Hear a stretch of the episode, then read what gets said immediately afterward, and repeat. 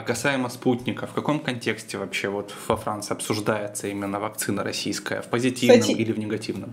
Это интересно, но э, в позитивном. Ну, здесь э, уважительно относятся к тому, что вот э, нам удалось в России создать вакцину, которая ну, там, признается на мировом уровне, и ну, здесь как-то считается, что это там одна из лучших вакцин. Ну, так по телеку, видимо, говорят. Ну, я телек не смотрю, но французы как бы спите там и, ну, и даже шутки есть такие, типа, ну, поедем в Россию спутник делать. Ну, это не серьезно, шутка, но так. Ну, вообще так делают. Ты знаешь, что у нас не спрашивают паспорт, когда делают вакцины, и иностранцы некоторые реально приезжают и делают. Ну, вот, видите, в каждой шутке есть доля правды. Но это я к чему? Да. К тому, то, что если бы они негативно к этому относились, они бы так не шутили. Но угу. А вот. вообще французы сейчас вакцинируются активно или не очень? Э, смотрите, мне кажется, настороженно люди относятся к этому, и ну, мое личное мнение, что любые думающие люди, они все-таки выжидают да, какой-то момент, э, ну, чтобы посмотреть вообще, как это все происходит, и как-то ну, подождать все эти тестирования, более ну, посмотреть на результат действия этой вакцины.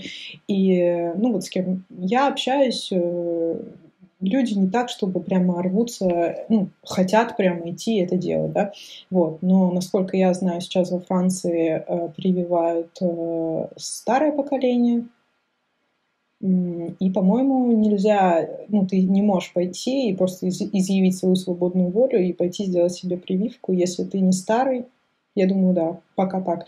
Насколько я поняла, они там раз, разделят это на какие-то этапы. То есть сначала пожилые люди, потом люди, наверное, связанные, у них профессии какие-то, типа учителя, наверное, что-то такое. Врачи. Да, врачи более уязвимые.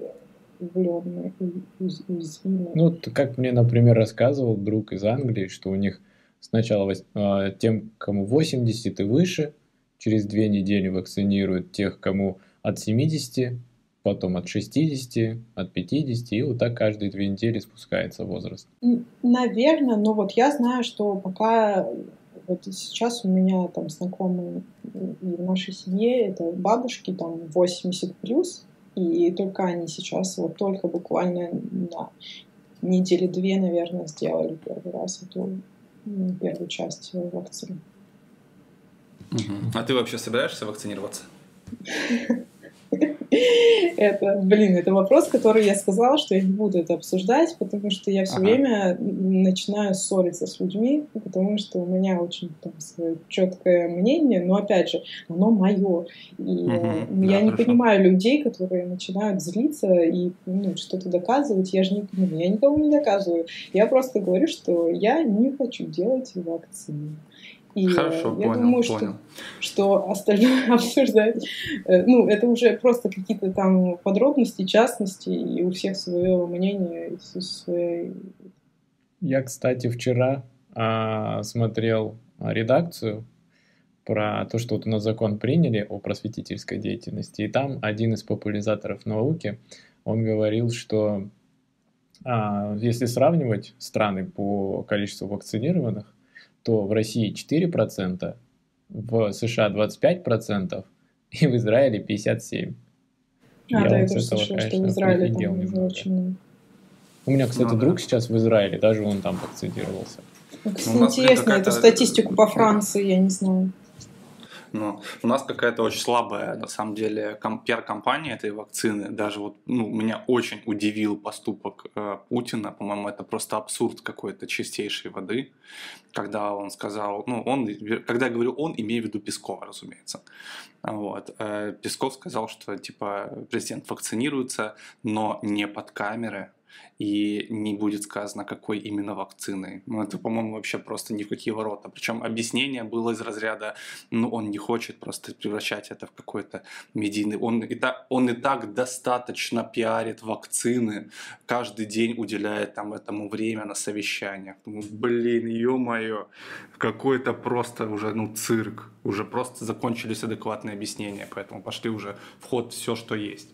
Кстати, интересно, но вот э, у меня родители, они вакцинировались, с спутником. И, как я поняла, ну, по разговорам, по общению, ну, то есть я перестала тоже уже с родителями обсуждать эту тему э, с точки зрения, там, что плохо, что хорошо. Мы просто обсуждаем новости, да, э, ну, типа, как дела? Мы идем делать вакцину. Ну, хорошо, скажите, как будете себя чувствовать после, да? Ну, вот в таком ключе разговор идет. И я как поняла по разговору, что они говорят, да, у нас все нормально, у меня уже все знакомые сделали, но у нас все на работе сделали, и поэтому мне вот э, удивительно слышать, что у нас такой ма- маленький процент э, вакцинированных людей, потому что мне показалось вот так вот в разговоре, что э, это вообще нормально, все там уже все вакцинируются. Ну, у нас вроде как государство, оно проиграло вот эту пиар-компанию этой вакцины, потому что, ну, как в России обычно бывают эти чатики мамашек в WhatsApp, и там всякие видосы фейковые распространяются, что, типа, там какой-то академик РАН там говорит, что не вакцинируйтесь, а по факту ты там гуглишь, а никакого такого академика РАНа нету. А, типа никто не задумывается о том, что можно загуглить в интернете и посмотреть, что такого человека нет. Ну, это да, вот, но и... все равно у нас же есть огромное недоверие в целом к власти и государству. Да. И оно да, сейчас да. проецируется и на вакцину. То есть вот у меня, есть. допустим, мама не вакцинируется, потому что она не доверяет э, властям. А, кроме того, там есть какой-то фактор вот, принуждения, типа действительно, если ты там врач, учитель, ну врач еще ладно, но учитель, то тебя обязывают это делать. Это тоже вот, ну как-то, мне кажется, не очень адекватно. Я тоже собираюсь вакцинироваться, да. Но вот у меня мама, кстати говоря, еще вот хотела рассказать случай. У нас одна знакомая переболела. Причем переболела достаточно тяжело, ее забирали в больницу. И у нее случилось э, одно неприятное событие. Ну, ушла из жизни ее там родственница. А, ну, а мама знала эту родственницу. Так вот, когда наша знакомая лежала в больнице, она позвонила моей маме, сказала, что вот давайте там приди, пожалуйста, там и так далее. А, и в итоге мама просто не узнала голос этой родственницы. И мама испугалась, что типа ничего себе, такие последствия, что... Ну плюс ей еще а, вот подруга сказала, что типа не могу долго говорить, потому что здесь типа аппарат ИВЛ подключен, там тоже какие-то проблемы с этим связанные были. И мама моя испугалась, говорит, все, я пойду вакцину делать. Там уже нашла знакомую, которая врач и знает, как все это организуется, где получить эту вакцину. Нет, а потом она поговорила с другой знакомой врачом. И знакомая врач ей сказала там а, несколько факторов а, риска, связанных вот с, не с этой вакциной, а в целом с вакцинами. И все. Вот и все, знаешь, у меня сразу мама отказалась, сейчас просто э, в штыки воспринимает все и говорит, что она будет ждать до последнего или там лучше переболеет. Ну, мне кажется, эта позиция неадекватная, поэтому у меня такая же ситуация. Странно. Я вчера с мамой говорил, говорю, что там, собираешься вакцинироваться? Она говорит, что была, а, ну, типа, в больнице, и врач, ну, врачу говорю, что вот а надо ли вакцинироваться, а врач ей говорит, зачем вам это надо? Вакцинироваться, эта вакцина еще особо не испытана. Вы что, нельзя, это врач. Я такой, чего? Просто я доверяю этой вакцине, потому что она сделана на основе нет, потому что она на основе сделана вакцины. Ну, то есть, э, когда-то вот Эбола, когда началась, вот этот, э, как, как называется, где эти вакцины делают? Не помню. Вот, они, в общем, сделали вакцину для Эболы, и там есть вот основа для создания вакцин. И они ее долго отрабатывали, и потом на этой основе сделали вот вакцину от короны. Поэтому, типа, там все нормально. От Эболы, когда прививки люди делали, никто не умер даже э, какой-то миллиардер, как его зовут-то? Дерипаска? Да, Дерипаска. Вот он тогда и Эболой заболел, его там еле откачали, а потом он прививку себе вот эту еще сделал, и типа все нормально. Ну, не знаю, на самом деле, мне кажется, чтобы воспринять вот такие аргументы, которые ты перечислил, надо все-таки быть специалистом. Мы вот сейчас и эти аргументы знаем только из там, каких-то журналистских историй. Поэтому да. лично я доверяю вакцине только если они сказали что-то хорошее, ну и подтвердили ее эффективность за рубежом. Вот как бы это абсурдно не звучало, но вот я верю, когда такие э, там разные специалисты, не зависящие там никакой от политической да, ситуации, э, просто констатируют, что да, вакцина действительно может быть там эффективной, или она по факту эффективна и безопасна. Вот это для меня уже является аргументом. Поэтому я доверяю, да, и, скорее всего, в ближайшее время вакцинируюсь. Но, безусловно, каждый имеет право принимать свое решение. Да. Так, э, следующий вопрос э, связан с э, в целом иммиграцией. Вот ты училась, по-моему, один год ты изучаешь французский язык, да, или сколько уже? Ну да. Ну, один год я изучала его в университете, в языковой школе при университете. Ну, так интенсивно достаточно. То есть я каждый день ходила прям как в универ. А потом э, я перестала это делать, потому что начался карантин. И какое-то время, то есть я закончила свое обучение уже на онлайн обучении, и мне это ужасно не понравилось, был просто бардак, и, соответственно, эта система вообще была не приспособлена к тому, чтобы проводить уроки онлайн.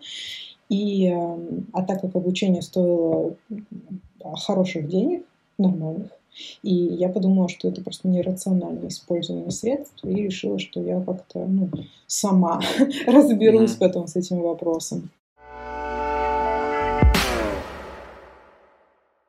А вот есть ли какая-то программа интеграции э, мигрантов во французское общество? Э, что ты имеешь в виду? Программа ну, интеграции виду, вот, это от э, какого-то центра или от ну, от государства. Или... Не знаю, как это реализовано, но смотри, допустим, пример Финляндии нам рассказал э, э, Михаил, наш гость, вот э, мигрант из Финляндии. Он э, привел пример своих родителей. Родители в начале 2000-х переехали э, в Финляндию, и они в первое время учились в центре языку, затем э, в этом же центре их трудоустроили. То есть э, им предоставили там практику сначала, ну а дальше ты можешь после практики пойти куда-то в другое место работать, или здесь же тебя тоже могут трудоустроить, если ты хорошо показал себя на практике. Вот нечто подобное, такое системное решение есть во Франции? И есть э, вот, ну, на разных там уровнях, эм, например, есть такой ОФИ, это офис э, иммиграционный, в общем, и эм, обычно ты связан с ним, когда ты только приезжаешь во Францию, ты там должен сдать медицинские анализы, там э, какой-то тест языковой, и это, ну, вот этот офис иммиграции, он, ну, организует все эти мероприятия, и ты там находишь, ну, приходишь на всякие встречи. И также этот офис иммиграции может тебя направить на какие-то языковые курсы, если ты совсем э, ноль.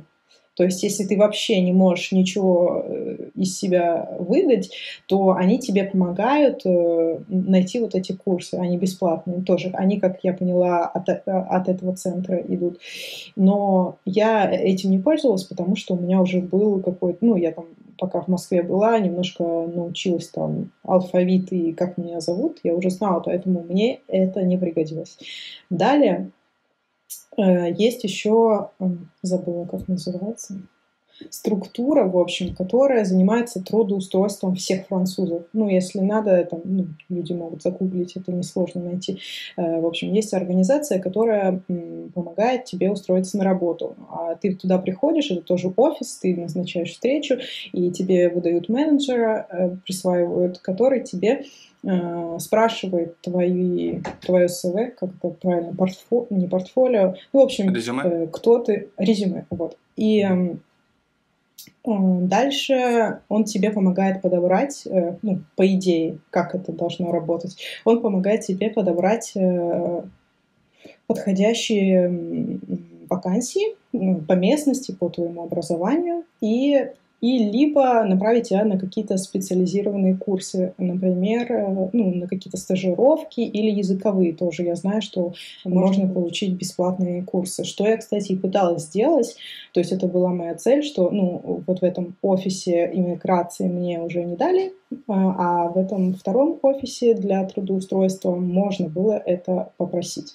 Но э, у меня не получилось, то есть они мне ну, сказали, что ну, пока нету, там нет свободных мест. Ну, в общем, что-то они мне не сильно хотели помогать. Вот, смотрите, что, в общем, из моего спича я хочу э, выделить, что теоретически есть какая-то такая возможность, есть какая-то структура, которая этим занимается, но лично в моем случае мне эта структура никак не помогла. То есть я там все заполняла, я э, ну, назначала встречи, приходила и была хорошей девочкой и, и просила курсы, и говорила, я плохо говорю, я хочу работать, я, у меня есть высшее образование, я хороший гражданин, не гражданин, хороший человек, который может быть полезен Франции дайте мне Хороший язык. И... налогоплательщик.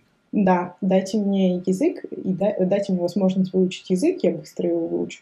И дайте мне просто возможность пойти на какую-то стажировку, э, где я могу быть полезна, и я тоже быстро все сделаю, буду хорошей мне ничего не, дали. В общем, никак они мне не помогли. Но я потом читала в интернете, разговаривала с людьми, э, как мы, в общем, выяснили, что это, скорее всего, зависит от отделения, от конкретного, и от конкретного менеджера. Да? То есть человеческий фактор, если человек тебе действительно хочет помочь, он найдет какие-то да, там, решения, какие-то места, как там, позвонит, там, договориться за тебя, например. Я не знаю, как это вот, ну, правильно надо было делать.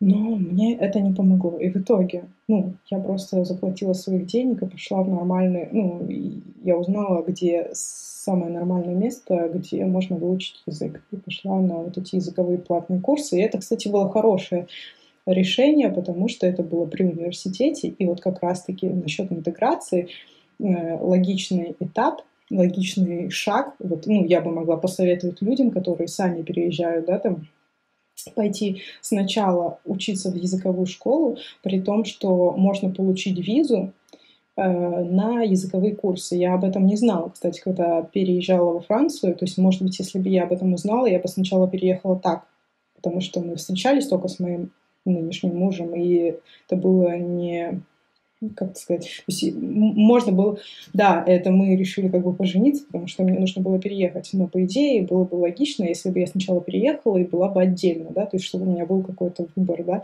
и э, в этом смысле э, я бы сейчас, да, там, если отмотать и там дать себе какой-то совет, то, мне кажется, идеальная была бы такое, такая схема, э, сделать визу ученическую и поехать учиться на языковые курсы, ну, на такие хорошие при университете, в нормальном городе, в нормальном месте, лучше в том, где ты хочешь остаться, и э, потом э, легко перейти в университет учиться, да, потому что ты, во-первых, в тот же, если это было бы, мне кажется, вообще идеально, потому что ты уже находишься в этой системе, там уже какие-то люди все связаны, ты уже находишься в этом месте физически, ты можешь сходить что-то спросить, узнать, э, параллельно опять пойти на какие-то курсы, я не знаю, что Ну, в общем, это и при университете там тоже есть отдел, который занимается помощью э, будущим студентам. И иностранцам, и, и иностранцам, и студентам, и трудоустройство студентов, то есть, э, ну, в любом университете, я не знаю, кстати, в России там сейчас как, но вот во Франции у них прям в этом университете, в котором я была, он называется Экс-Марсель университет. Э, там есть совершенно разные направления, и он считается таким хорошим по Франции. И у него есть много разных э, ну, то есть он не только в Экс-Провансе, он также в Марселе и, по-моему, еще где-то. Э, и потом там есть прямо какая-то система, то есть как они тебе помогают интегрироваться. Ну, не только для тех, кто прие, приезжий, а вообще для студентов университета то есть стажировки там потом, ну, какие-то эти, э, бизнес даже, инкубатор там был, я тут, туда тоже хотела пойти, и, кстати, туда можно было пойти, я узнала, даже если ты учишься на языковых курсах, да, и у меня, кстати, когда я училась на языковых курсах, у меня была карточка студента, э, я могла бесплатно ездить на автобусе, у меня были скидки в музее, и, ну, короче, много всяких привилегий, и даже я могла ходить в институте на, э, спорт, на спорт, причем это была моя инициатива, то есть ну, никто вообще до этого не догадался из тех, э, кто, кто был со мной на курсах. То есть, мне кажется, это ходила только я и еще, может, какой-нибудь уникум, который тоже э, выяснил это случайно. Вот. И было очень много всяких классных привилегий, и э, если бы мне нужно было, то я думаю, что это очень хороший способ, чтобы интегрироваться потом в, в общество. Скажи, пожалуйста, а вообще диплом российский а, они могут признать? Есть какой-нибудь механизм признания диплома? Подтверждение. Это боль. Э, это моя боль, потому что я архитектор по образованию, у меня диплом ГАСУ питерского, и э, я, ну, еще такое образование архитектурное, знаете, оно сложное, блин. Ну, все могут сказать, что образование сложное, но у нас оно было... Мы не спали ночами, мы носили подрамники, мы там были все время грязные э, в глине и там, не знаю, в красках. В общем, и это было такое себе это развлечение. Ну, было классно, но это сложный период в жизни. И когда я приехала сюда, я понимала, что я не хочу это повторять. Ну, то есть классно это было, но я не готова еще там три года носить подрамник. Ну, может, кстати, сейчас уже и не носят, но по идее во всех архитектурных вузах ты должен сначала руками. А что такое подрамник? А, подрамник ну, это, это большая доска. Да, это большая доска с основанием, на которое ты накрепляешь бумагу ну, чтобы mm-hmm. ну, ты mm-hmm. на бумаге mm-hmm. не просто рисуешь, потому что если красками и водой ты будешь поливать на бумагу, она кукожится. А чтобы она не, не собиралась гармошкой, ты должен ее натянуть на деревянное основание. И оно очень mm-hmm. тяжелое. Ну и вообще там много всяких приколов, которые ну, нужно делать, когда ты учишься. Я подрамники эти таскал, а я не архитектор. А, ну да, и инженеры тоже, да, делают такие работы. Но вот у, да. у архитекторов это просто максимальная загруженность этими программниками. Да. Вот, и короче, в общем, я сказала, что я не хочу учиться. Ну, может быть, я чему-то еще поучусь, но, может быть, там бизнесу или еще что-то. Ну, знаете, что-то такое интересное, чтобы мне захотелось добавить к, своему, э, к своим знаниям, но точно не то же самое, только во Франции. И я отправила свой диплом э, в организацию, которая называется Эник Нарик, или Ярик Нарик. Блин, очень странно, смешно, я никак не... И я думаю... Таня заценит шутку. Ну... Эник Нарик, я думаю, называется. Но это тоже легко гуглится, то есть нет никакой, там, никакого секрета. Э, можно просто написать там подтверждение диплома, и там на всех русских э, сайтах, э, сообществах там это обсуждается, можно легко найти. Там нужно было отправить свой диплом и его ну, его оригинал, наверное, и его перевод э, заверенный, э, ну, то есть не просто перевод, а как там это правильно называется? У меня есть знакомая, которая в Германию переезжала жить, и она тоже взяла диплом, уже все в России, все документы на немецкий перевела и поехала тогда уже туда на постоянку. А, там, ну, в общем, я переводила здесь уже, я нашла женщину, которая признанный Францией переводчик. Типа вот это важно, чтобы э, Франция признавала этот перевод. И mm-hmm. потом я это все отправила, и они прислали мне подтверждение. Это стоило, по-моему, 70 евро или 50 евро, ну, каких-то таких подъемных денег. Так, и значит, я на этом сайте заполняла э, эту форму, и там надо было выбрать, э, для работы мне нужно или для обучения дальнейшего. Я думаю, что, видимо, это было важно, но так как я не знала, я написала и то, и то. И мне прислали эту бумажку, и там э, было, типа, какой уровень э, образования ну, присвоен мне.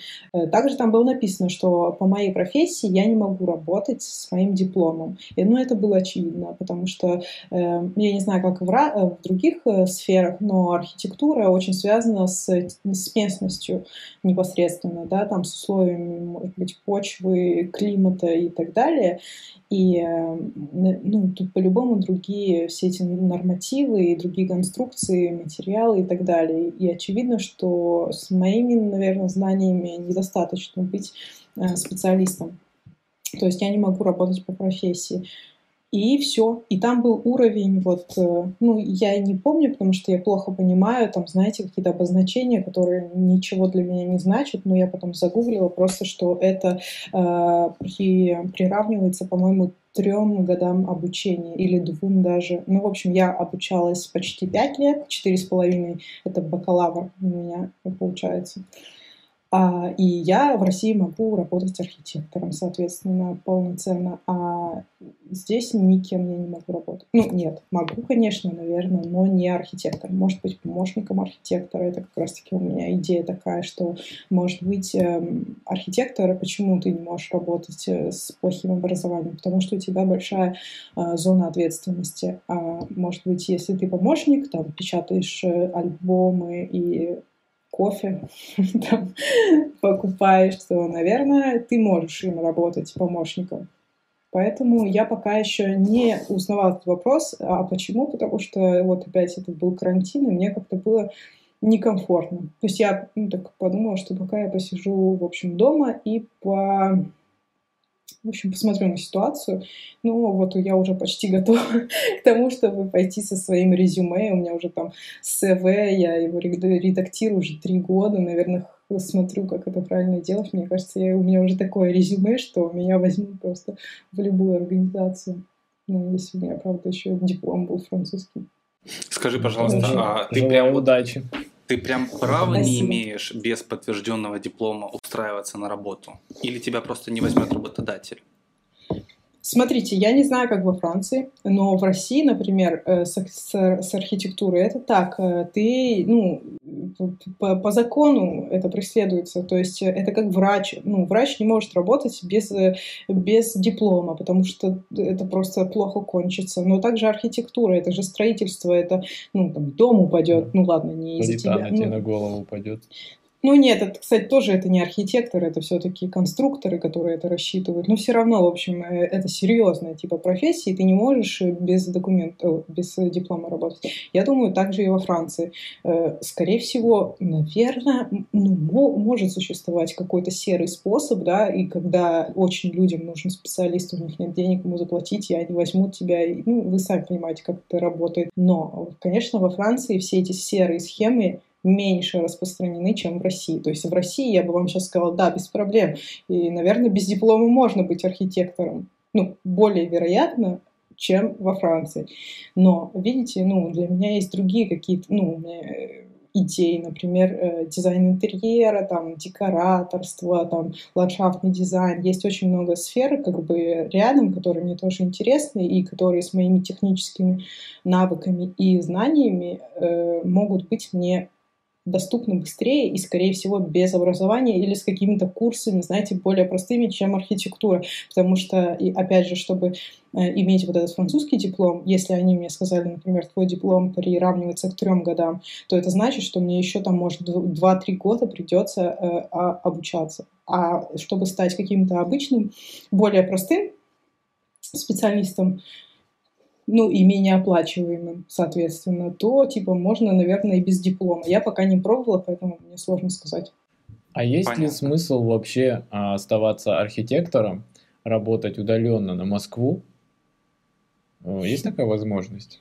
Хороший вопрос. Эм, я как раз-таки почти этим и занимаюсь. Эм, пока. У тебя больше дизайн, правильно? Дизайн да, потому... А ну, я про именно да. архитектора. Что есть Смотрите, ли смысл и хватит ли московской зарплаты, чтобы там жить? Лично мое такое мнение, ну, оно сформировано моим опытом, да, и не знаю, как на самом деле, может быть, кто-то по-другому скажет, но э, для меня архитектура — это более серьезная профессия, и э, более, это более большой объем, и э, более большие проекты. И что касается дизайна, например, я себе могу представить, как э, работать удаленно, потому что ты можешь брать э, сам лично какие-то объекты и вести их лично, и тогда удаленная работа вообще ну, не проблема. Или ты можешь в связке с кем-то работать, кто-то там на стройку ходит, ты делаешь там проект, ну и все нормально. А архитектура это немного другое, и ты не можешь один, ну, может быть, там, если какое-то частное тоже строительство, да, ты можешь, скорее всего, типа запроектировать дом сам, но это, опять же, ты должен э, взаимодействовать с очень многими специалистами, там, геодезистами, я не знаю, там, со всякими сетевиками, и ну, это по зуму как бы нереально. Да, это просто сложнее. И э, для, для меня архитектор — это человек, который должен ездить на объект, это человек, который должен обсуждать э, задачи в команде, который должен ездить и все что-то делать. В общем, ты не... Ну, наверное, вот, ну, эта пандемия, она все-таки, конечно, все профессии сделала онлайн, да, там уже все, я не знаю, врачи тоже онлайн работают, ну, как это можно? По идее, тоже можно сказать, ну, ты же не можешь работать врачом онлайн. Но я вот, например, когда был карантин, и мне было плохо, я болела, у нас было этот э, скайп э, с врачом.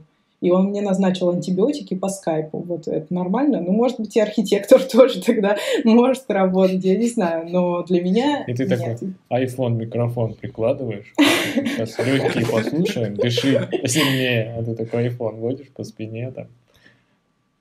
Да, а он поэтому с, я... и как там, стетоскопом так, по телефону тоже слушает. Ну, в общем, э, поэтому я выбрала пока для себя э, работать как дизайнер, ну, еще немного там э, ну и плюс ты можешь как бы на Москву работать, а потом еще как-то брать, может, проект какие-то там у да, вас это, Поэтому это... ты можешь интегрироваться легче с этим всем делом.